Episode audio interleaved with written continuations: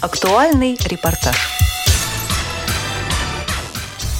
Сегодня телефон не только выполняет роль связи между двумя людьми, но и позволяет искать маршруты, общаться с несколькими людьми одновременно и находить ответы на абсолютно любые вопросы.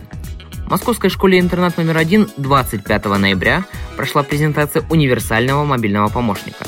Проект направлен на адаптацию ряда приложений для слабовидящих. На презентации ученики школы-интернат Никита Хавер и Никита Шайкин рассказали о том, как помощник упрощает использование телефона. А после презентации прошел набор в группы по обучению пользования смартфоном. С помощью смартфона можно ориентироваться в незнакомых местах. Этому способствует спутниковая навигация. Ну, конечно, нельзя сказать, чтобы смартфон заменил э, полностью, то есть он, чтобы он вел тебя за руку. В любом случае э, нужна будет трость, нужно уметь управляться с тростью. То есть телефон — это не замена, это дополнение. Также смартфон а, помогает а, в приготовлении, условно говоря, пищи. Уточню, в приготовлении пищи, допустим, поставить таймер. Мы не всегда а, видим, насколько готов тот или иной продукт к употреблению.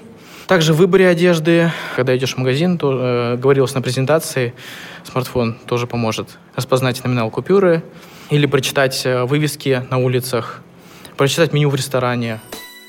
Ученики наглядно продемонстрировали, как невизуально использовать помощник в повседневной жизни, а также пригласили гостей мероприятия принять участие и попробовать самостоятельно воспользоваться мобильным помощником.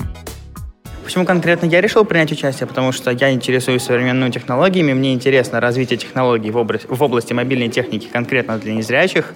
Я заинтересован в обучении незрячих детей, потому что я понимаю, что это полезно, нужно и вообще необходимо во многих ситуациях, потому что а, в современных реалиях без смартфона просто никуда. Универсальный мобильный помощник доступен на большинстве смартфонов и планшетов с операционной системой Android и iOS. Проект раскрывает все возможности телефона перед слабовидящими. Об этапах развития мобильного помощника и его распространении среди людей разных возрастов рассказала специалист по реабилитации Наталья Алимжанова. Ну что я могу сказать? О том, что роль смартфона в жизни зрячего человека очень важна, и это было сказано во время презентации. Оно становится средством, а работа на смартфоне становится, ну сам смартфон становится средством реабилитации. Но без него сейчас никуда. Он помогает незрячему человеку стать самостоятельным в жизни. Я не скажу, что на все сто процентов, но процентов на 80, я думаю, точно. А несколько лет, ну, Камераты проводит уже три года, занимается реализацией данного проекта. И в прошлые годы а, проект был нацелен на людей уже ну, среднего возраста, молодежь, но а в этом году а, акцент сделали на обучение школьников. Мы с ребятами это увидели и решили, ну, давайте попробуем, давайте. А, я стала выполнять роль координатора проекта, а непосредственно обучать ребят будут наши ученики Хавер Никита и Шайкин Никита. Группы для обучения из 12 человек на этот год уже набраны, но освоить приложение для смартфона возможно и самостоятельно.